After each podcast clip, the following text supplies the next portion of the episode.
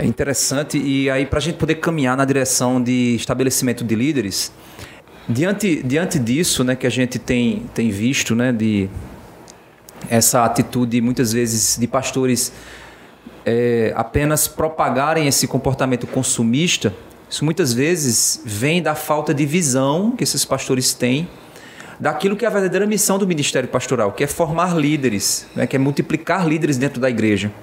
É tanto que, segundo Timóteo, capítulo 2, verso 2, Paulo diz a Timóteo que é uma epístola que é, é uma epístola para pastores, né? especificamente. E ele diz assim: E o que você de, ouviu de mim na presença de muitas testemunhas, isso mesmo transmita a homens fiéis, idôneos para instruir a outros. Então é você formar formadores.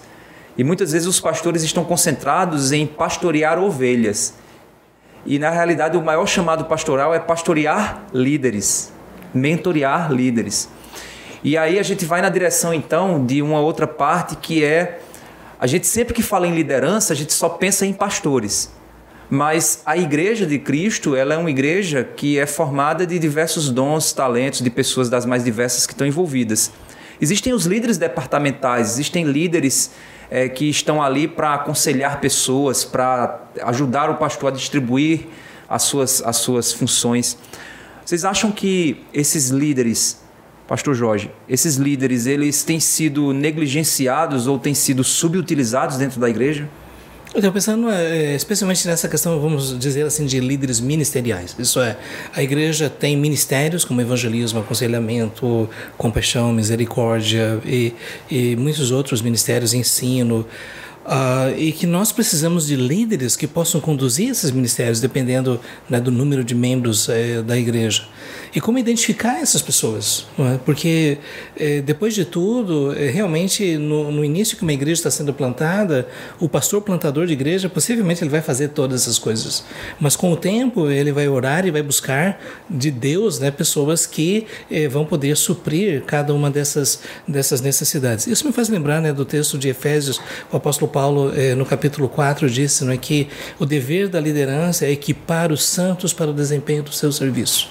Então, eh, não é ele fazer tudo, não é, mas através do ensino, do discipulado, da mentoria, equipar outras pessoas para que possam fazer. E eu creio que é muito importante que desde o início, então, o líder seja consciente que esta é uma das suas responsabilidades mais significativas dentro, de, de, dentro da igreja, equipar os santos para o desempenho do seu serviço. E que isso vai exigir muito tempo, muito investimento né, em termos assim de dedicação, de oração, mas nós olhamos para o modelo de Jesus e nós vemos exatamente isso. Jesus trouxe para perto de si doze apóstolos e ele investiu de forma significativa nesses doze apóstolos. Quando a gente vai para o ministério do apóstolo Paulo, a gente pensa em Paulo como aquele lobo solitário, mas quando a gente lê as cartas, nós vemos que ele sempre vivia em Exato. equipe e que haviam pessoas que estavam sendo discipuladas, treinadas para assumir posições de liderança. Roland Allen, no seu livro sobre os métodos missionários do apóstolo Paulo, ele disse que uma das razões, a primeira e mais importante do crescimento espantoso da igreja primitiva foi o poder do Espírito Santo de forma inquestionável. É? Mas uma, uma segunda questão é de que eles investiam em lideranças locais. Eles investiam em pessoas que não somente seriam convertidas, mas elas passariam pelo processo de mentoria discipulado para se tornarem líderes também. Agora que diante disso, Pastor Valberto, a gente vê, a gente vê, por exemplo, essa formação de líderes, essa capacitação de líderes. Infelizmente, eu percebo que as igrejas elas acabam parando na, nas competências técnicas para exercício talvez de um ministério de multimídia, operação de um som, é, tocar um instrumento. Será que tem sido negligenciado a formação espiritual dessas pessoas? E acredito eu que uma das ferramentas mais poderosas dessa formação espiritual é a vida na vida. O senhor também tem, tem visto esse tipo de. É justamente isso. Você tocou no ponto, né, e Jorge também falou. Jorge usou o texto de Efésios para mostrar que a responsabilidade, Paulo dizendo que é, a função dele é equipar. Né? O, o, o sentido do, do, da palavra equipar é dar suporte.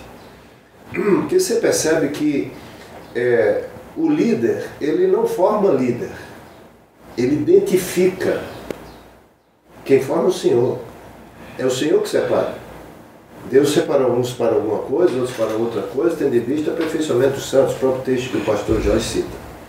Então, eu não formo líderes, Eu exerço essa função de equipar no sentido de oferecer o suporte para que ele possa manifestar aquilo que o Senhor já o separou a fazer. Está aí a questão.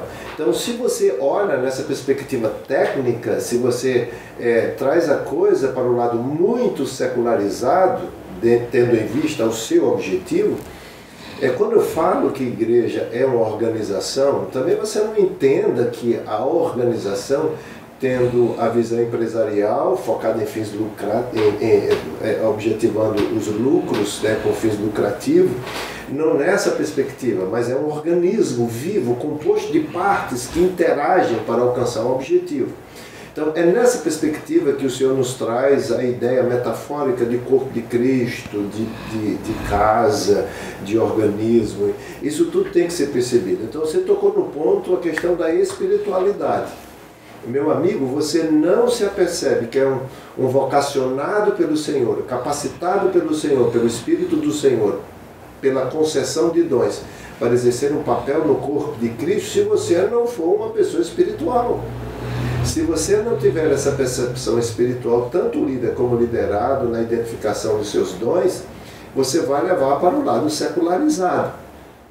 E o que, que você quer alcançar? O que, que a igreja local tem a alcançar? Qual o objetivo da igreja local? Então, você quer. Qual, qual o objetivo da sua igreja? É a, a formação de santos, aperfeiçoamento de santos? Ou você quer uma, uma instituição organizacional, uma denominação, um clube, que quer se projetar na sociedade, é, o, que quer ocupar os visto como às vezes até visto como um clube, Qual né? É como o seu objetivo? Qual é o seu papel? Onde você quer chegar.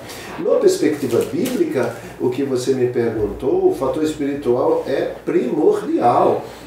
O fator espiritual é primordial. Para que você se apercebam, ser capacitado pelo Senhor, pelo seu Espírito, objetivando o aperfeiçoamento do santo, primeiro você tem que nascer de novo. Você tem que ser habitado pelo Espírito Santo. E daí o Espírito de Deus se manifesta em você pela concessão, pela capacitação, pela concessão de dons.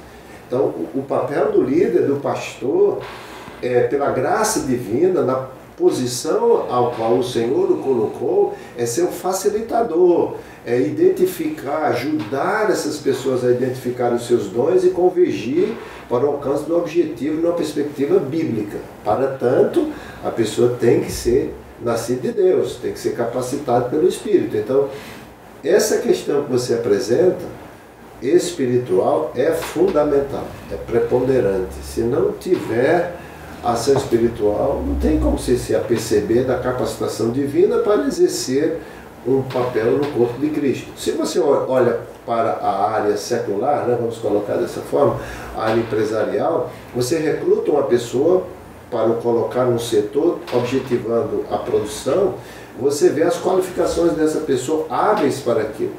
Fayol, um dos pais da administração, ele desenvolveu sua teoria da especificação funcional, a pessoa certa para o lugar certo. Praxe, pessoa certa para o lugar certo. Com as razões certas. Sim, com as razões certas. a Bíblia também é assim. Qual a razão certa? Aperfeiçoamento do corpo. Qual a, a, o setor, entre aspas? Hã? Qual o ministério? Vamos trocar setor para ministério? Ministério. Qual o ministério? O ministério é serviço. Ministrar é servir. Então, para que o Senhor te capacitou a servir? Então, você não foi capacitado pelo Senhor para servir de diversas formas. Eu acredito que, por mais capacitado pelo Senhor que você seja, o Senhor te capacitou para setores específicos, para ministérios específicos. E o pastor é esse instrumento de Deus que equipa os santos para o desempenho da sua obra. O pastor tem essa perspectiva, essa visão de ajudar o liderado a identificar a sua capacitação divina e caminhar com ele para a consecução do objetivo.